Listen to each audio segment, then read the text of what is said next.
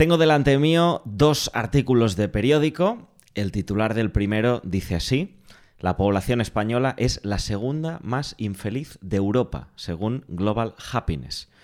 Solo hay un país que nos supera, es Hungría. Esto lo comparto por aquello de que siempre reconforta saber que alguien está peor que tú. Y en ese artículo se menciona que el 55% de la población de España dice ser bastante o muy feliz, que no está mal, más de la mitad de la gente, pero la verdad es que yo, no sé si lo compartirás conmigo en tu experiencia, pero pocas veces cuando me encuentro con alguien y le pregunto, ¿qué tal? ¿Cómo estás? Me dice, muy bien, genial, feliz. Pocas veces. ¿eh? Oigo mucho más los muy liado, a tope, estresado o el mítico tirando. Y el otro artículo que tengo a mano tiene un titular que dice, el 20% de los españoles necesita mucho más dinero para sentirse feliz según Creditea. Hoy vamos a mezclar los dos artículos de alguna manera. Hoy vamos a hablar de dinero y de felicidad. Tenemos con nosotros a Nieves Villena. Ella es economista, coach, educadora financiera e impulsora del término felicidad económica, que como verás no significa estar forrado o ganar más dinero, sino observarnos y aprender a relacionarnos mejor con él. Según ella, el camino a la felicidad económica tiene cuatro variables, mentalidad, conciencia, economía e inteligencia emocional. Recorreremos estas cuatro variables, hablaremos de las creencias habituales que tenemos relacionadas con el dinero. Compartiremos algún ejercicio práctico que podrás llevar a cabo hoy mismo y también compartiré un ejercicio que yo he estado haciendo los últimos 14 días. Se llama Diario Emocional Económico. Nieves me va a dar feedback y tú podrás aplicarlo también a partir de hoy mismo. Si esta horita te puede elevar, aunque sea un poquito, la felicidad que tienes en relación con tu economía, tu dinero, creo, de hecho estoy convencido, que vale la pena darle al play. Piénsalo, ¿cuál es la alternativa? ¿Un viaje a Hungría? Escuchar este episodio es, por lo pronto, más económico. Bienvenido, bienvenida a un nuevo episodio de Educa tu Dinero.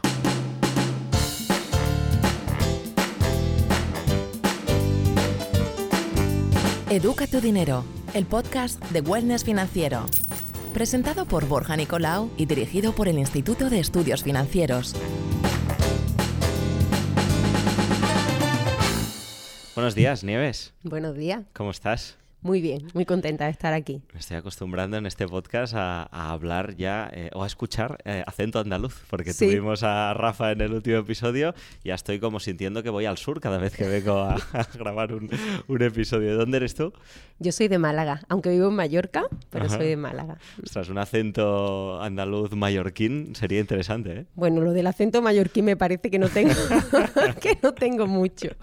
sería una combinación eh, muy curiosa. Bueno, tengo muchas ganas de esta entrevista y de este enfoque que das tú al dinero, ¿no? muy relacionado con el crecimiento personal. Entonces vamos a destapar así brevemente qué es esto de la felicidad económica. ¿Cómo lo definirías? Sí, bueno, felicidad económica para mí, bueno, es mi filosofía de vida, que eso también me gusta siempre decirlo. Y felicidad económica es un concepto o es un movimiento, diría yo, incluso que, que no, en, el que no nos focalizamos en la cantidad de dinero, sino sobre todo en el estilo de vida y en lo que a ti te mueve. Es decir, para mí se pone a la persona en el centro de todo esto, ¿no? Creo que nos han enseñado a que bueno, todos tenemos dinero y una moneda en el bolsillo desde que tenemos uso de razón prácticamente, pero de alguna manera nadie nos enseña qué, qué hacer con ella. ¿Qué te provoca a ti tener ese dinero, eh, para qué lo vas a usar, desde qué lugar de ti lo vas a usar.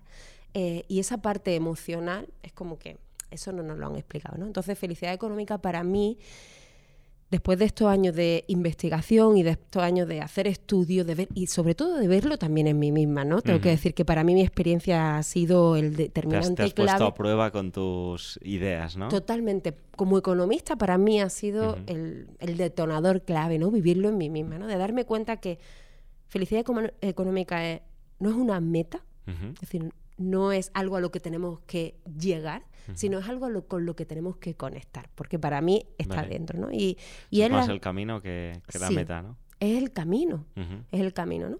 Y hay cuatro variables, ¿no? Que para mí son fundamentales que determinan qué resultados financieros tenemos hoy, ¿no? Vale. Y felicidad económica lo que hace es un recorrido por esas cuatro variables. Vale, ¿cuáles serían estas cuatro variables? Una es la mentalidad, la mentalidad que tenemos con, relacionada con nuestro dinero, qué patrones de comportamiento tenemos. Otra es la conciencia. Con conciencia me, refiero a cómo damos y cómo recibimos, desde qué lugar lo hacemos, ¿no? Desde qué lugar hacemos lo que hacemos. Si, lo, si lo estamos viviendo, pues al final, imagínate, ¿no? Una persona que, tiene su propio proyecto, pues desde qué lugar está eh, sirviendo al mundo, desde qué lugar está aportando valor al mundo, ¿no? Y se convierte esa, para mí esa toma de conciencia es darnos cuenta de que el dinero no es un símbolo de poder, como nos han mostrado, ¿no? Sino que el dinero es un símbolo de valor, de dar valor, de recibir valor, de reconocerlo y también de aprender a sostenerlo, ¿no?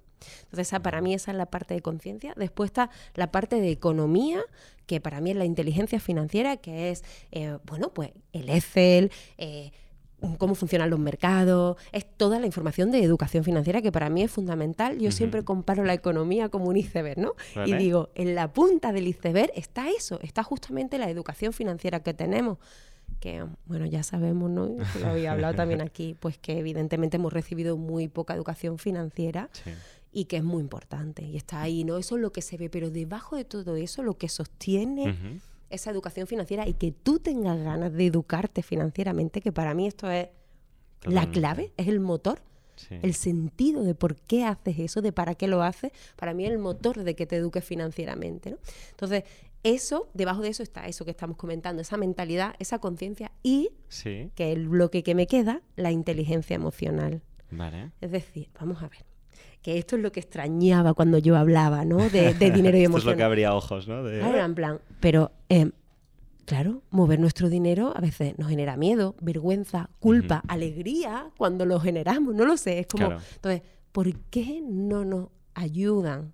¿Por qué no nos educan también? ¿Por qué no nos acompañan en esta inteligencia emocional relacionada con nuestra economía? Porque para mí bueno, es que es algo que está tan presente, que va tan conjunto y lo veo muchísimo, ¿no? Yo siempre hago dos preguntas que um, a mí me muestran mucho que, todo esto tiene sentido, ¿no?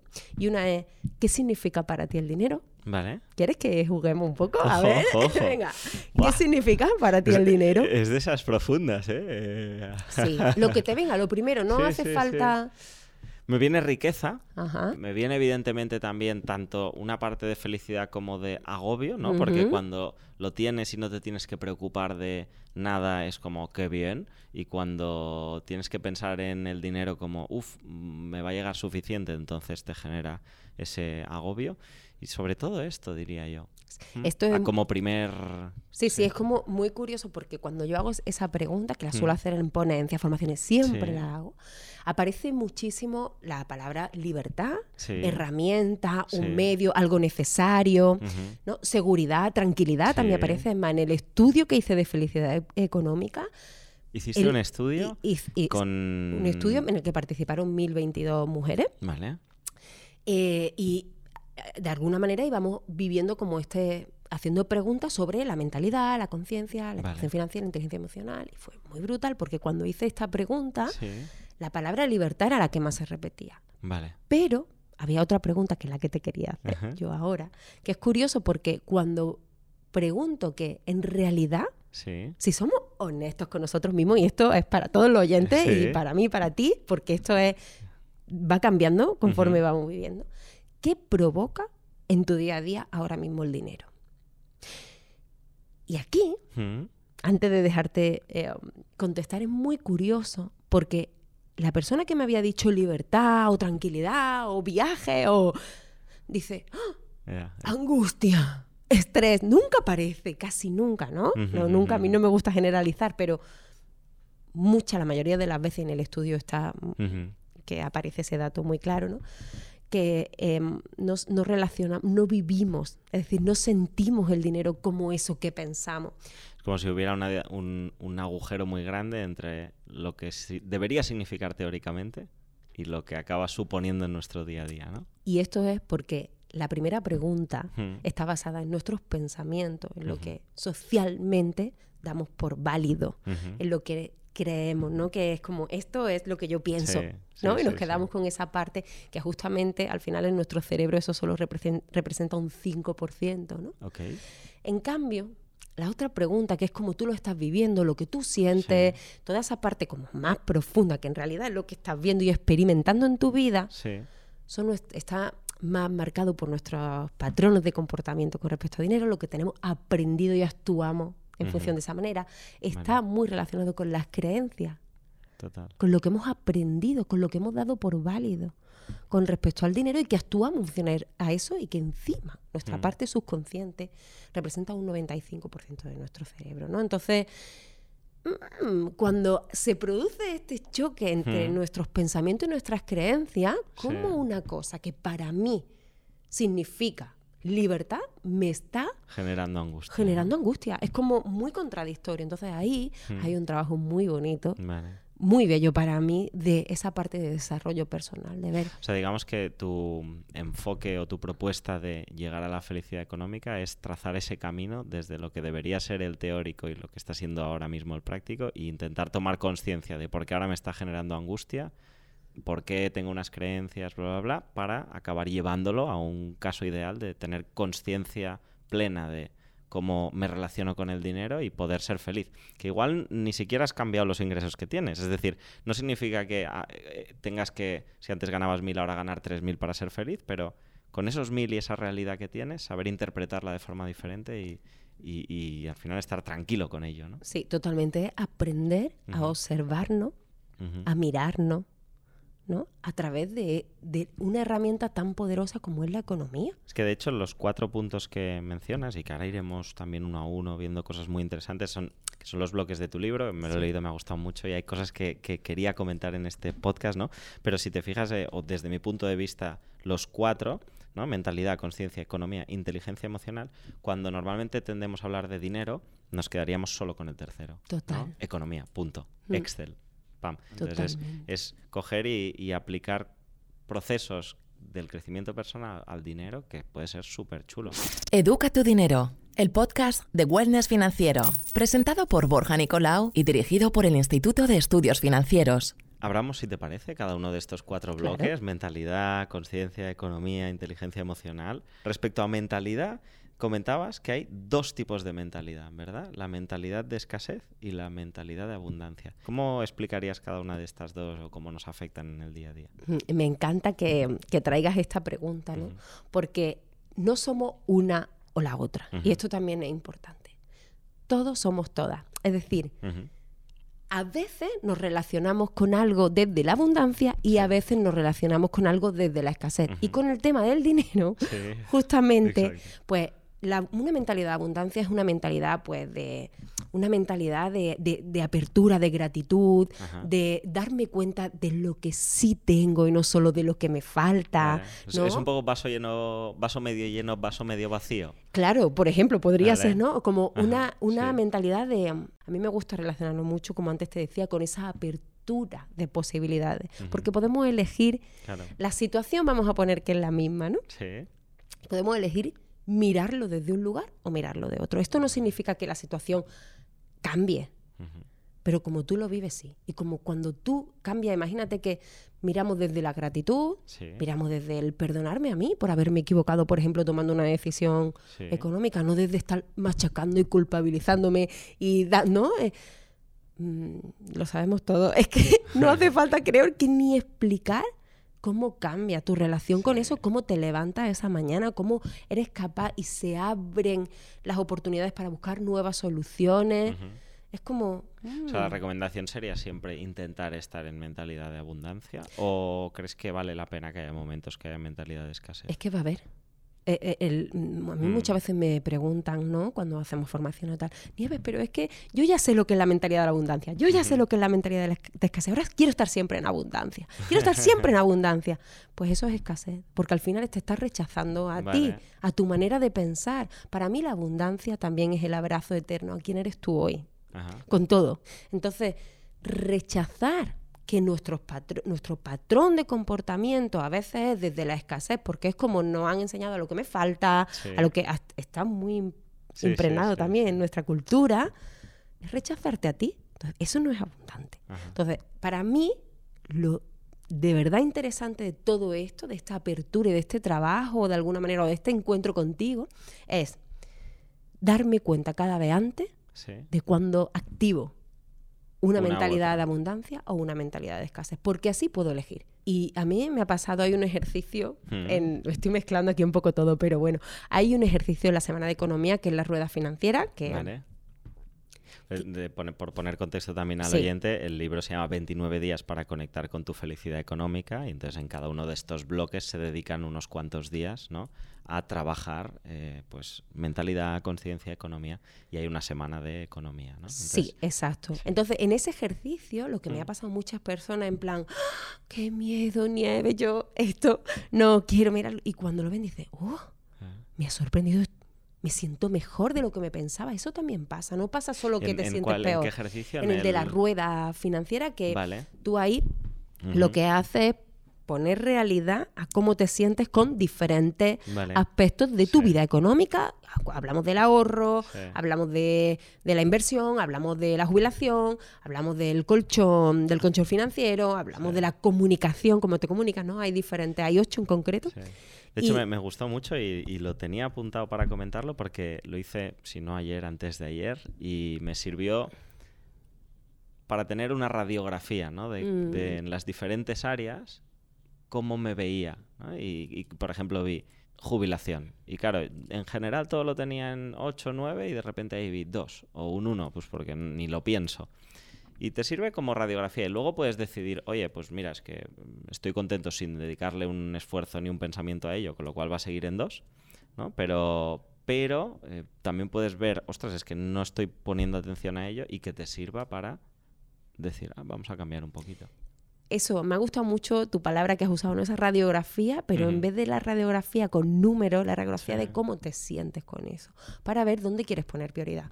La vida económica es un ciclo. Y para mí esto también es muy importante tenerlo en cuenta.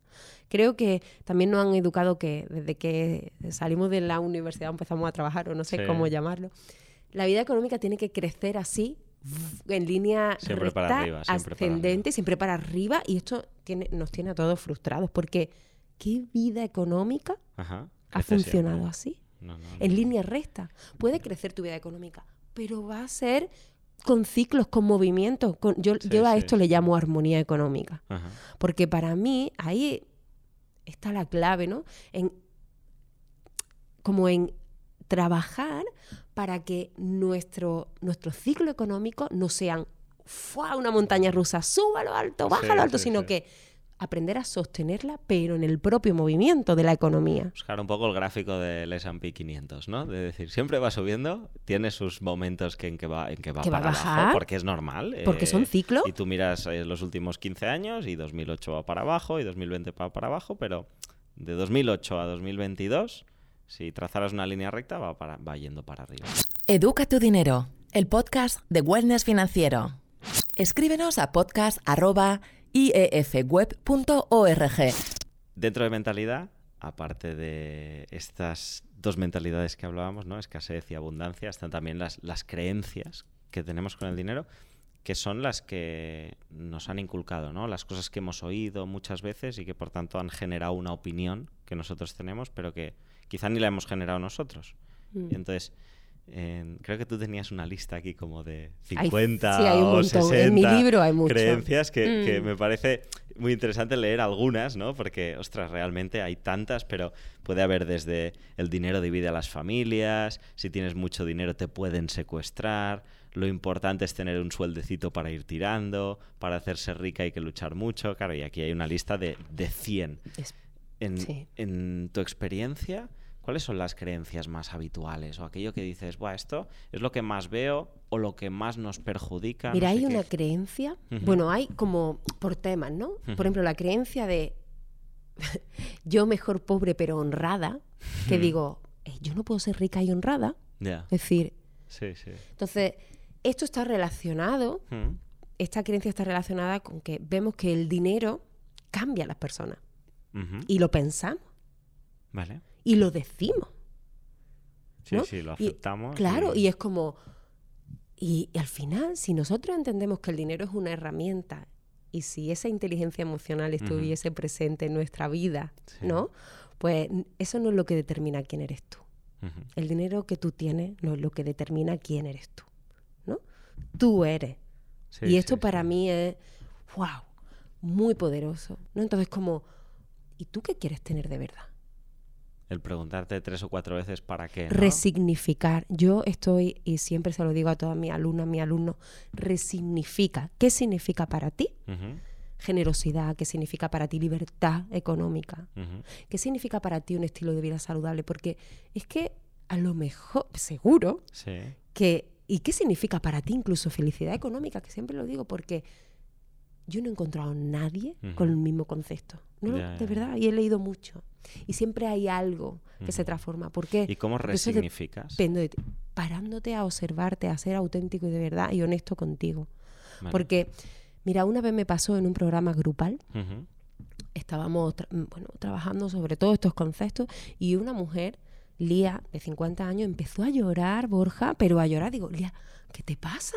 ¿Qué pasa? Me dice, ay, Nieves, por favor, lo que me acabo de dar cuenta, el clic que he hecho, que para mí, wow, cuando hacemos un clic de ese tipo, dice, llevo 20 o 30 años pensando en comprarme otra casa más grande, otra casa más grande. Dice, me acabo de dar cuenta que llevo 20 o 30 años rechazando lo que tenía y en realidad yo no quiero una casa más grande, si soy honesta conmigo.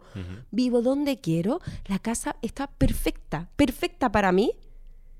Y he comprado idea de otro, he comprado idea de lo que la sociedad decía que era lo mejor y me la he creído. Y llevo 20 o 30 años buscando algo que no quiero, que es que no quiero. Y es muy fuerte.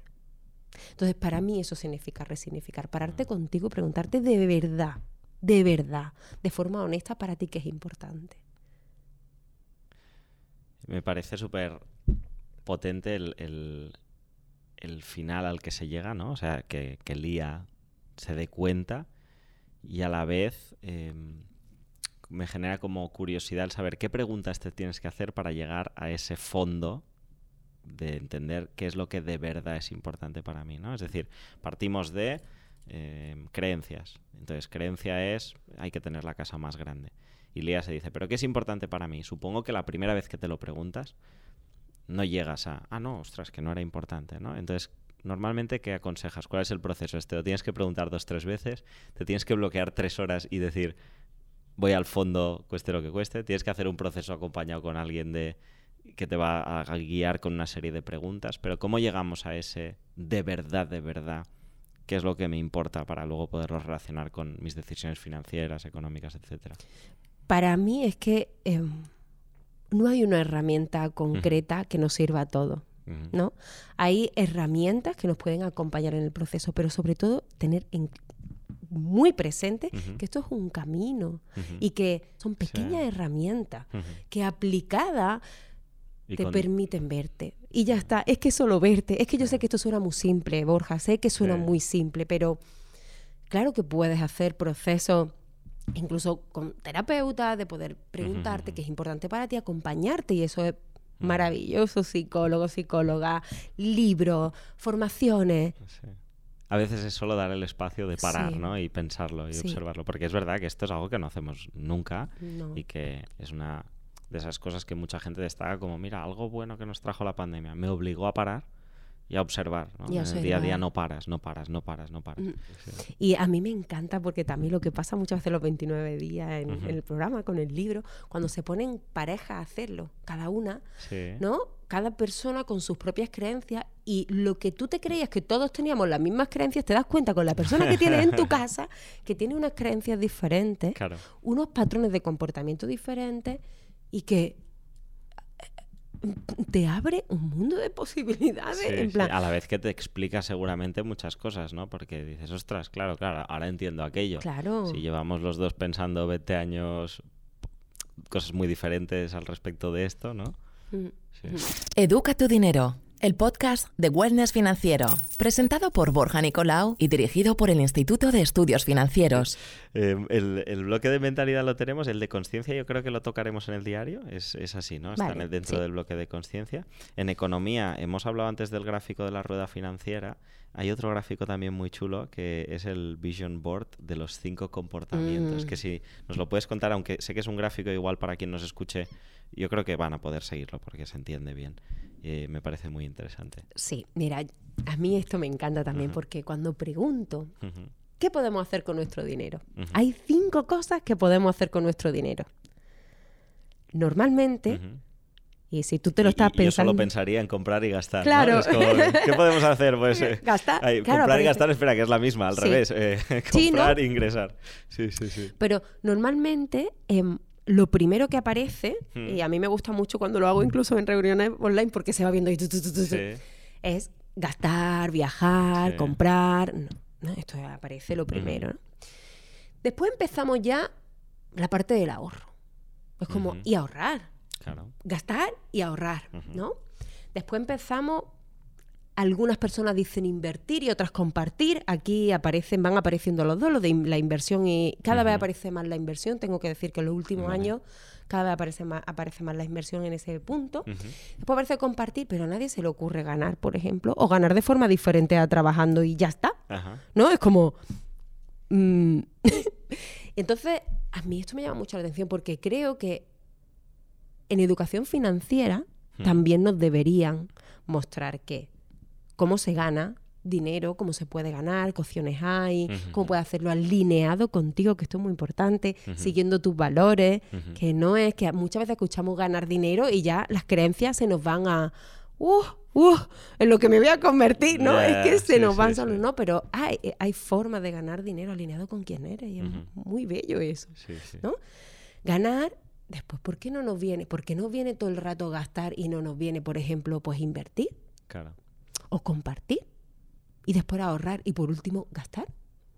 ¿Qué sería compartir? ¿Es coger e invitar a alguien a algo? Puede ser eso, eh, donar, a una, a una asociación que en la que tú a un proyecto en el que tú en el que tú quieras algo que de alguna manera mejore la red humana cerca tuya. Es que no hace falta ni siquiera es que a veces irte al a donar a un centro que tienes cerca de ti, que necesitan comida.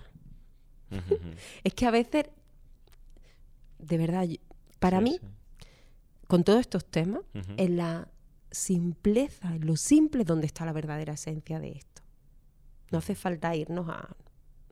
¿no? Entonces, con estos cinco comportamientos, cuando los tenemos presentes... Que repetimos que son, los cinco son... Eh, ganar. Ganar. Invertir. Ahorrar. Compartir. Y gastar. Vale, Entonces a mí me gusta tener, hacer un tablero, porque para mí eso en armonía y en equilibrio nuestra excelencia económica, ¿no? de financiera, de alguna forma. ¿no? Entonces, a mí me gusta, yo soy muy visual.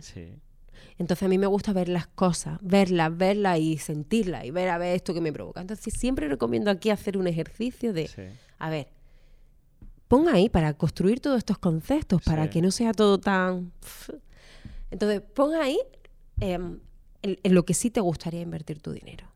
Vale. Y pon imágenes, frases, busca momentos, busca fotos, lo que tú quieras, pero haz tu tablero que tú digas, oh, quiero invertir. A mí me encantan, por ejemplo, la parte de inversión en proyectos sociales, ¿no? En proyectos que sé que de economía social. Cuando hablamos ahora de invertir, ¿hablamos de la categoría invertir de las cinco o invertir en general de las cinco categorías? Sí, bueno, de esas cinco categorías en invertir. Vale, vale. ¿no? Invertir también puede ser en formaciones para ti, invertir, invertir en dónde quieres invertir tu dinero. Vale.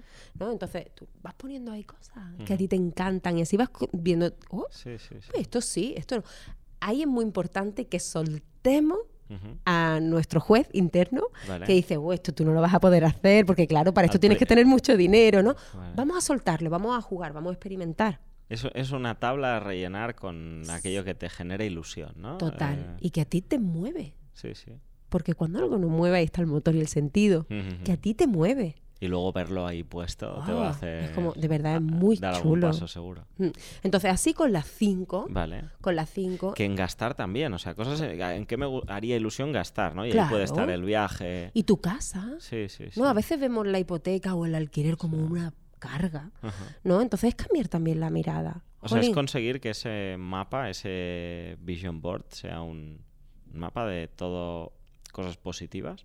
O también tiene que haber cosas que digas, pues oye, mm, no, voy a gastar en esto, pero porque es una obligación para mí, pero no me hace ilusión. Claro, pero una obligación. Es que a veces vemos como obligación, fíjate, cualquier movimiento de dinero en nuestra casa, algunas veces la vemos como una obligación. Ajá. Y después tú dices, wow, cuando me acuesto en mi cama, que cómodo estoy, ¿no? Que muchas veces decimos, O sea, estoy es mejor que en un hotel. Ya, Oh, en mi cama. Y, y después, cuando la paga, que yo entiendo, a ver, sí. esto no quiero decir que evidentemente pues la subida de la luz, Sí, los sí. precios, eh, esto no es obviar eso, es aprender a mirar de, de un lugar que a mí me acompañe. O sea, es la, la reparación del coche, imagínate, ¿eh? mañana se me estropea el coche. Estoy yendo para un lado y se me estropea el coche. Y yo eso, claro, evidentemente, inicialmente lo vería como, "Joder, se me ha estropeado el coche, ahora tengo que gastar, tengo que cambiar la batería, que la cambié hace dos meses, ¿no? Pues son 200 euros y qué rollo, que ahora he de cambiar esto. Es darle un poquito la vuelta con tiempo, evidentemente respiras y tal, y Sí, dices, sí, bueno, sí. todo esto lo pago pues porque quiero tener un coche en propiedad que me ayuda a moverme, que además no sé qué, Darle sentido. darle sentido. Darle sentido a nuestro es- movimiento es- económico. Es parte del paquete coche, ¿no? Es decir, que se me estropea un día la batería, es parte del paquete que coche. es así. Me da rabia porque decir, no lo que tenía. la- es que esas cosas ocurren. Entonces, aprender a darle sentido a eso y decir, y entiendo, ¿eh? Que venga la rabia. Claro, Sí, que somos seres emocionales. ¿Cómo no va a venir? Es que tiene que venir, no la sí, evites. sí. Deja que esté en ti para poder darle sentido también después a eso, ¿no? A- ¿Vale? ¿Por qué estoy haciendo? ¿Por qué estoy moviendo este, este dinero? ¿Para qué? ¿Para qué? Bueno, es que mi coche, ¿no? Pues a mí me permite esto, me ayuda a esto. El gasto va a ser el mismo. Sí, sí, lo vas a hacer igualmente. Es que lo vas a hacer igual. Sí, sí. Y tu manera de vivirlo es lo que cambia. Para mí, uf, esto Sí, marca sí, la no, diferencia. Totalmente, totalmente. Educa tu dinero, el podcast de Wellness Financiero. Dirigido por el Instituto de Estudios Financieros. Pues vamos a hacer, si te parece, después de ir conociendo algunos de estos conceptos, ¿no? Relacionados con la mentalidad, la conciencia, la economía, la inteligencia emocional.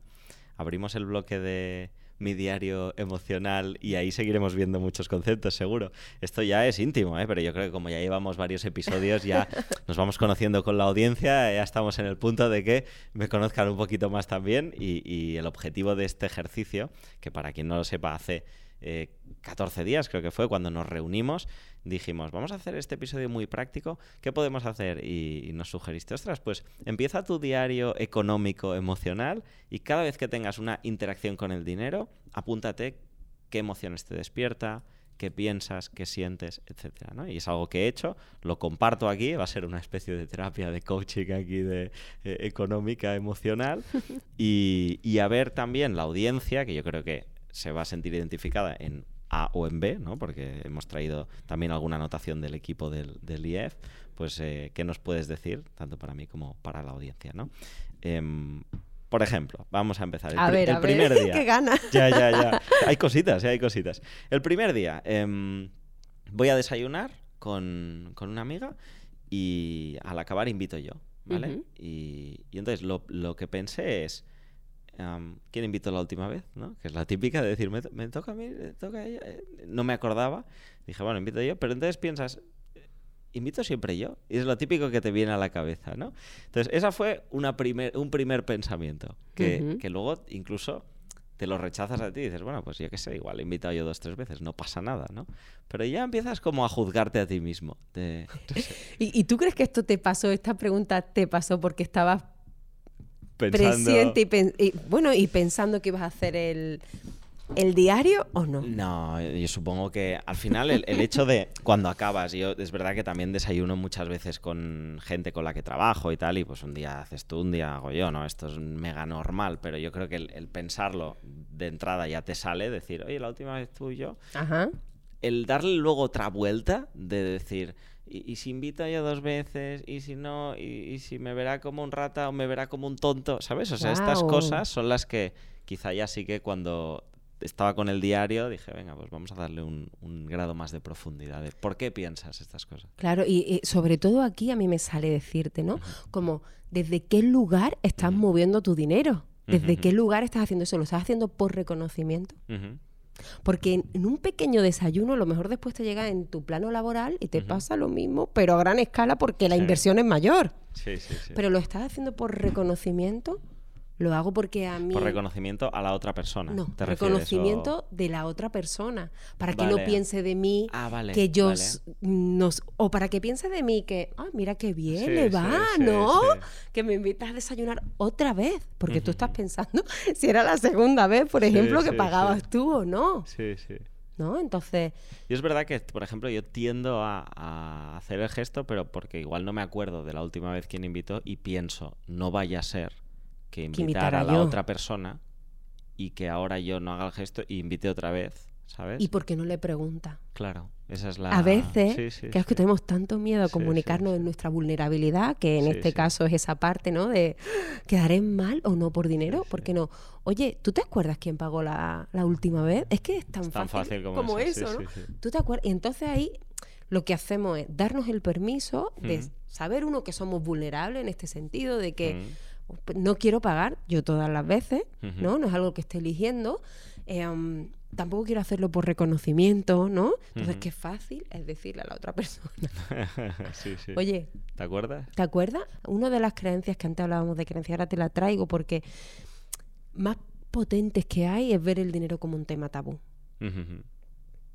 Porque a lo mejor en nuestra casa pues no se ha hablado del dinero de nuestros padres para que nuestros hijos no sufran, no hablamos de dinero porque claro, lo vemos desde ese lugar, ¿no? O porque no le hemos dado importancia. Entonces, nos pasa que, por ejemplo, cuando tenemos que pedir algo, una preguntar, en este caso, ni siquiera pedir dinero, preguntar algo relacionado con el dinero es como, ¡Ah! tierra, trágame, por favor, yo esto no lo pregunto, que me van a pensar de mí si pregunto esto, ¿no? Es que de hecho yo, yo lo había marcado esto dentro de un bloque que se llamaba prejuicios sociales o propios, ¿no? Porque creí, mm. pensándolo, creo que al final lo que más pesa dentro de esto es el qué pensarán. Los demás. Sí. Total. O sea, es el eh, si, si, la última vez fue la otra persona y ahora yo me olvido, pensará que soy un ratilla. Reconocimiento, eso es lo que yo me refería con reconocimiento, ¿no? Social.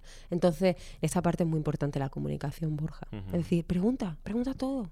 Pregunta todo, verás. Eh, es verdad que te va a encontrar seguramente con personas que tampoco saben hablar de dinero con naturalidad. totalmente. Pero es que se aprende haciéndolo. Sí, sí, sí. Entonces, aprender a hablar, esto no significa que algo que a ti te incomoda muchísimo, imagínate hablar de tu sueldo, tengas que decirlo mañana y ponerte, mira, mi sueldo está, ¿cuánto? Y yo, no significa eso, significa que tú vayas abriendo espacio a eso. Bueno, pues en esto puedo hacer esta pregunta. Incluso, fíjate, esta parte del dinero como tema tabú, que a lo mejor para las personas que trabajan por cuenta ajena y quieren pedir un aumento de sueldo porque sienten que lo merecen, que es el momento tal, mm, ¿y qué trabajo pedir algo para mí?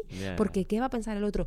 Para las personas autónomas que tienen que enviar un presupuesto, ¿no? Uh, le parecerá caro, le parecerá barato. Siempre ponemos el foco del dinero en, bueno, siempre las que, personas que tenemos, que tienen esta creencia, ¿no? En lo que van a pensar de mí fuera, ¿no? En esa parte social, en esa parte. Entonces, aprender a hablar de dinero con naturalidad y de preguntar. Cuando no pedimos algo a tiempo se convierte en una queja, ¿no? Sí. Y esto con el tema del dinero. El otro día me decía una de las personas que entrevisté en, en otro podcast, en El Salto, me decía que él tiene por práctica, es, es freelance, y me decía que él tiene por práctica, cuando lleva ya X tiempo trabajando con una persona, una empresa, ¿no? Que tiene pues, relaciones más continuadas, sacar el tema del dinero y decir, ¿Qué te parece lo que te estoy cobrando? Me encanta. ¿Está bien? Me encanta. ¿Crees que es mucho? ¿Crees que es poco? Te estoy dando más de lo que... Y, y como hacer esa actualización, que puede ser que luego no lleve ninguna actualización en sí, ¿eh? pero es decir, oye, ¿cómo estamos? Igual subirlo, bajarlo, mantenerlo, pero sacarlo, ¿no? Y, y hablar. Y me pareció muy interesante, porque es verdad, tal cual, que cuando mandas un presupuesto o si eres asalariado, cuando vas a hablar de tu nómina, siempre piensas en lo que pensará el otro, bla, bla, nunca preguntas. Total. ¿Y en casa? en casa, que muchas veces escondemos lo que hemos comprado. o que le compra a los demás, pero no para ti. Sí. por no explicar, que, ¿no? Es como por la culpa o por... Entonces, es que yo no sé cómo decir lo importante que es aprender a hablar de esto. Sí, sí, sí. Aprender a hablar. Y aprender a hablar se aprende hablando. Súper. Alterno con una nota de este diario económico emocional que es de alguien del equipo del IEF que también han estado haciendo, ¿no? Y decía, me ha pasado dos veces em, que he ido a comprar y como está todo tan caro, ha sido poner cara de sorpresa al ver lo que subía la compra, cosas de la inflación, pero tanta, tanta cara de sorpresa que sin decir nada me han repasado la cuenta, sorprendidos también ellos, eh, y no había ningún error. Todo ha subido mucho y me enfada. Ponía aquí, todo ha subido mucho y me enfada. evidentemente estamos en un punto en el que tú dices, mm, es que es la conversación que ahora tenemos, en plan, lo que antes compraba con 30 euros ahora me cuesta 50, ¿no? Total, total. Entonces, ahí es muy importante darte cuenta que estás enfadado y permitir que ese enfado también esté y ver de qué forma, mientras antes te des cuenta que estás enfadado, mientras antes permitas que ese enfado esté presente, antes vas a poder irte a tu economía, ajustar si realmente tú vas a poder seguir manteniendo todo eso que te compraba o tienes que hacer algún ajuste. Pero si tú te quedas con tu enfado un día, otro día, otro día, ¡ah, ah, ah! y estás poniendo todo el tiempo el foco en la inflación, en lo de fuera, se te olvida pararte con tu dinero, sentarte, porque el enfado también es un algo que nos como un motor que nos impulsa a hacer cosas. Totalmente. Entonces, si nosotros lo vemos desde ese lugar, le damos espacio, te va, el motor que te va a dar es sentarte con tu economía y reajustar si es necesario, ¿no? Y a mí también me parece eso una información muy poderosa. ¿No? Y de mucho sentido común. es que para mí esto ¿Qué tengo que hacer, ¿no? Me enfada, me enfada, es una nueva realidad, pero ¿qué tengo que hacer con? Claro, entonces, ¿qué hago yo? ¿Qué hago yo que pueda hacer yo? No, no de que me quejo que está pasando fuera todo el tiempo, que también si tú te apetece quejarte, te quejas, ¿no? No estoy diciendo que no seamos humanos, es decir, sino que, vale, pues con este enfado, ¿qué puedo hacer yo que a mí me ayude?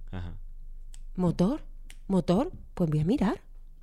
Voy a mirar qué pasa con mi economía, hasta qué punto esto ¿no? me, perjudica a mí. Muy bien. me apunté otra yo que leí en, el libro que gastamos el dinero diferente según de dónde venga, ¿no? Eh, y entonces, en, en, esa línea, aunque no es exactamente esto, pero en esa línea ha habido en este último mes, y este último mes, por dar contexto, he tenido muchísimo trabajo, ¿no? Y he estado como un poco saturado a la vez, pues como he tenido más trabajo, pues he tenido más ingresos, ¿no? Y entonces ha habido varios momentos en los que me ha pasado lo mismo, ¿no? Que es que me he dado algún caprichito de estos que, pues yo qué sé, un día estaba en el teatro, hicieron una pausa, entonces en la pausa dije, venga, me voy a comprar una Coca-Cola y entonces pasé por la caja y vi unas palomitas y dije, bueno, pero también me voy a comprar unas palomitas, ¿no? Y entonces luego salimos y me fui a tomar una cerveza con los amigos y luego iba a cenar, pero digo, y unas bravas también. Y entonces es aquello que vas añadiendo y entonces tuve como dos pensamientos. El primero era, ¿me lo merezco? ¿Vale? Por decir, oye, estos meses estoy currando mucho y, oye, me merezco los caprichos, punto. Pero por otro lado también me salía el pensamiento de decir, ostras, Em, en estos momentos en los que por lo que sea estás como más em, cansado. etcétera, hay un riesgo también que es que bajo el paraguas me lo merezco hagas un desajuste en tu economía. ¿no? Porque ahora son dos tonterías, es una Coca-Cola y unas palomitas y unas bravas, pero igual luego pasas por aquí y compras esto o, son muchas pequeñas cosas. Mm. Y entonces, ¿cómo manejar ¿no? esas dos eh, visiones? Una es la de me lo merezco, por lo tanto, todo para adentro, eh, pero la otra es cuidado, cuidado, cuidado. A mí me salen aquí cierto muchas cosas, pero una es poner la variable del disfrute siempre presente independientemente de cómo sea tu vida económica. Porque estamos muy acostumbrados al dolor, a sufrir, a, y a veces, y lo he visto en muchas personas, que que no sabemos recibir, no sabemos disfrutar. ¿No? Entonces, claro, cuando pasa algo extraordinario, cuando estoy cansado, cuando ahora recibo un ingreso más, me lo gasto todo porque estoy tan contenido de disfrute que cuando lo tengo hago ¡boom! y estalla aquello. Entonces, aprende a saber cómo disfruta, qué te da placer a ti en tu día a día para poder incorporarlo. Y no está ligado con el dinero que tienes. Esto es muy importante también decirlo, ¿eh? No está ligado. porque el dinero a lo mejor te hace que eso sea más cómodo, o que, pero el disfrute, esto hay que aprender a hacerlo, hay que aprender a hacerlo, ¿no? Y después em, hay una cosa con ese me lo merezco, que es que cuando somos conscientes de nuestra vida económica y hemos hecho ya pues, un trabajo previo, sabemos si nuestra economía lo sostiene o no. Si mi economía puede sostener esto y a mí esto no me va a causar que mañana esté hecho claro, claro, claro. súper enfadado, intranquilo y tal, qué a gusto me voy a comer ahora esto que me apetece, porque mi economía lo sostiene y porque a mí me apetece. Y porque lo hago sin culpa. O sea, un mes, un mes que estás trabajando más y por lo tanto ingresando más. O si no es un variable, da igual, un mes que te estás cansado pero te puedes permitir. Permítete las palomitas, quizás no te puedes permitir como recompensa ese trabajo irte a Maldivas el mes que viene 20 días. Ser consciente también de decir, oye, el, el, premio este que me voy a dar, que sea acorde a lo que me puedo permitir. y yo para mí, perdona, ¿eh? pero no es verlo como un premio. Es que yo no siento premio castigo con todo esto, ¿no? Es como, para mí no es, esas palomitas no son la consecuencia de todo el trabajo que estás haciendo. Esas palomitas son, te apetecen ahora, estás cansado, a ti te apetece esa palomita, tu, economía puede sostenerlo independientemente de que ahora tengas más trabajo o no, lo hago. Es decir, nuestra economía no nos recompensa, no nos premia o nos castiga. Y esto...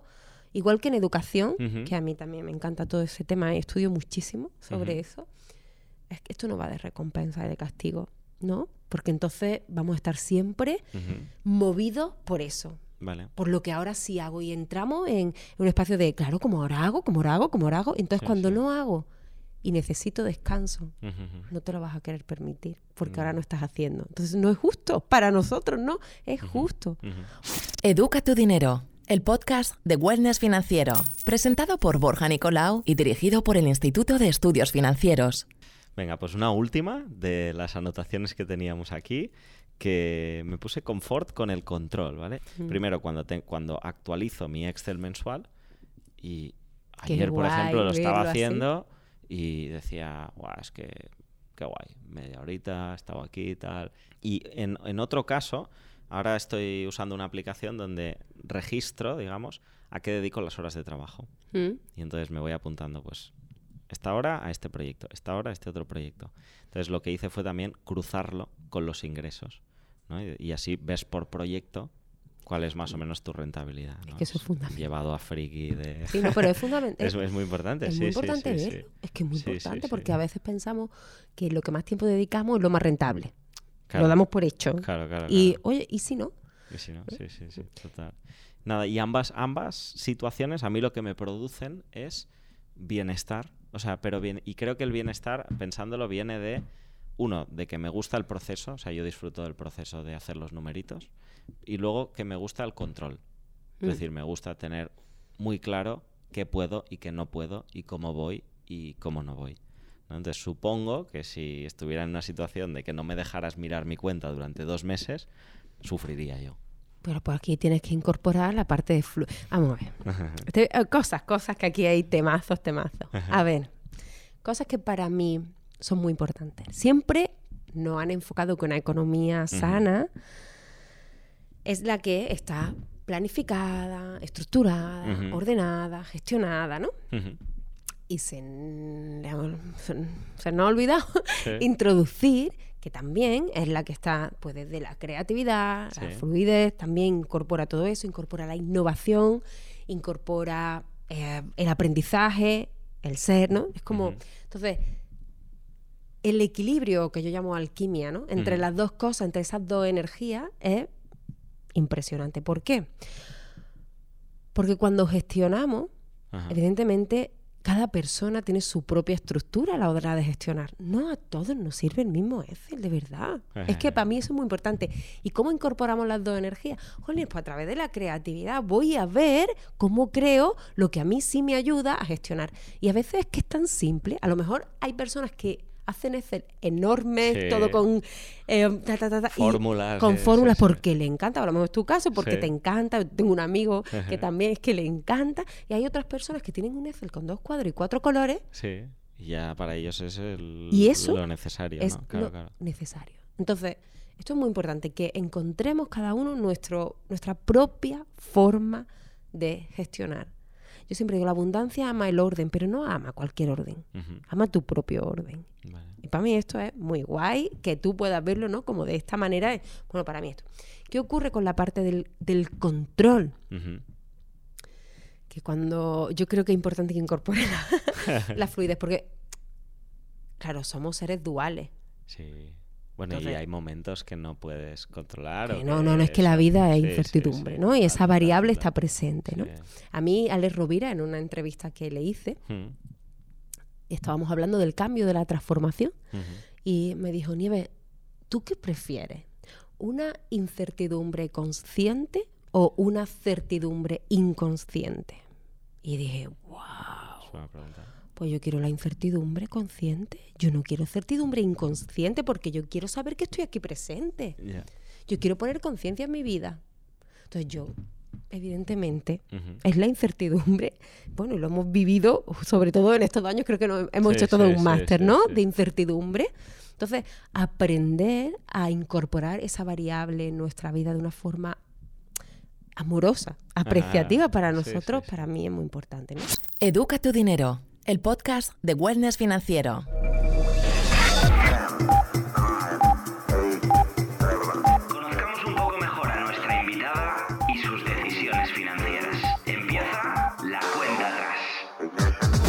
Genial, Nieves. Pues eh, vamos a entrar en el último bloque, que este, si ahora hemos hecho un testing conmigo, ahora vamos a hacer un testing contigo, como a conocerte un poquito más. Este bloque se llama La cuenta atrás y aquí es donde te lanzo una serie de preguntas y te conoceremos un poquito más, ¿vale? La primera es, ¿cuál ha sido tu mejor decisión financiera? Mi mejor... Mira, ahora estoy leyendo ahí en las preguntas porque las estoy leyendo ahora que no la había, no la sabía, pero voy a decir la peor primero. Vale. ¿Vale? Porque ahora me, ha venido esa cuando te estaba cuando te estaba escuchando y para mí para mí fue comprarme un coche, una casa, todo porque tocaba. Vale. No, no porque yo lo quería sino porque era lo que me tocaba, porque claro, pues estaba trabajando en el banco, pues ya tenía que comprar una casa, tenía que comprar un coche, tenía que comprar, ¿no? Entonces, para mí, siempre la peor decisión financiera, las peores decisiones financieras que he tomado, ha sido desde la inconsciencia total, en plan, en lo que toca, ¿no? Y para mí la mejor, las mejores, y es que, es que están una con la otra, y las mejores pues es todo lo contrario. Siempre que he decidido pues a lo mejor invertir en una formación, invertir en algo que a mí realmente me conmueve, para mí esas han sido mis mejores decisiones financieras, sin duda. Mm. Muy bien. Si te dieran hoy mil euros, ¿en qué los invertirías? Yo hoy mil euros, ¿en qué lo invertiría? Seguramente invertiría en, algún proyecto de, la bolsa social, del fondo de la bolsa social, que me encantan, cómo lo están haciendo, o en algún tipo de, iría al bloque de proyecto. Compartir. Y, no, iría, eh, bueno, inversión compartir, porque esto es que une doy me encanta, sí, Muy bien. ¿A qué edad hiciste tu primera inversión? Mi primera inversión es que la hice cuando empecé a trabajar con 16 años, porque ya empecé a... Fue muy bonito porque empecé a trabajar con 16 años cuando no se podía. Pero, y, y, fue muy, muy bonito porque ahí em, empecé a aprender a gestionar ¿no? mi dinero, a ver qué sí, a ver qué no, ¿no? Y yo estaba como ya invirtiendo en formación y fue muy, muy guay. Mm. O sea, tú en aquel momento tus primeras inversiones fue en, formarte a ti. Sí. Vale. Sí, sí, sí, sí, Muy bien. ¿Vives de alquiler o de propiedad? De alquiler. De alquiler. ¿Y piensas cambiar o de momento...? De momento no. De momento no, de momento no. Porque, bueno, es que esto también, por eso depende mucho del estilo de vida, ¿no? Y a mí mm, me gusta cambiar, me gusta que sea fácil moverme. Esa variable ahora mismo está presente. Que no digo que no cambie, pero ahora mismo es esa. Muy mm. bien. Y por último, ¿tienes algún cripto activo? Ahora no. Ahora no, o sea que has tenido. No, no, no, Muy bien. Muy bien, genial. Oye, pues muchísimas gracias, Nieves, por, por, todo lo que has compartido. Nos quedamos con que hay que crear el espacio para observarnos, ¿no? Para ver qué sentimos en nuestra relación con el dinero y que luego, pues eso nos permitirá evolucionar hacia algo que se acerca mucho más a la felicidad cuando aparece la monedita o el billete en nuestras conversaciones o en, nuestro día a día. Daros las gracias por, por introducir, me parece muy, muy relevante, ¿no? Que también esté esto presente, porque creo que, bueno, ¿qué te voy a decir? si es en lo que creo, ¿no? Pero me parece muy relevante que se ponga al ser, al ser humano, a la persona también, a su parte emocional, en el centro, en el centro de la economía. Porque al final la economía es que significa administración del hogar y administración de uno mismo. Y eso es, para mí es muy bello, lo que me mueve, me conmueve y todo, así que muchísimas gracias. ¿Dónde te puede seguir la gente que quiera conocerte más? Bueno, está en mi web Nieve Villena o Instagram, también Nieve Villena, es así con Nieve Villena me busca. Muy bien, poned nueve, nieve, nueve, Nieve Villena, Nieves Villena en Google y os va a salir todas las opciones eh, para acercaros a esta felicidad económica. Muchísimas gracias, Nieves. Gracias a ti.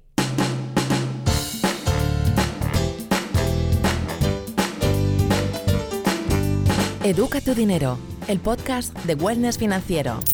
Presentado por Borja Nicolau y dirigido por el Instituto de Estudios Financieros.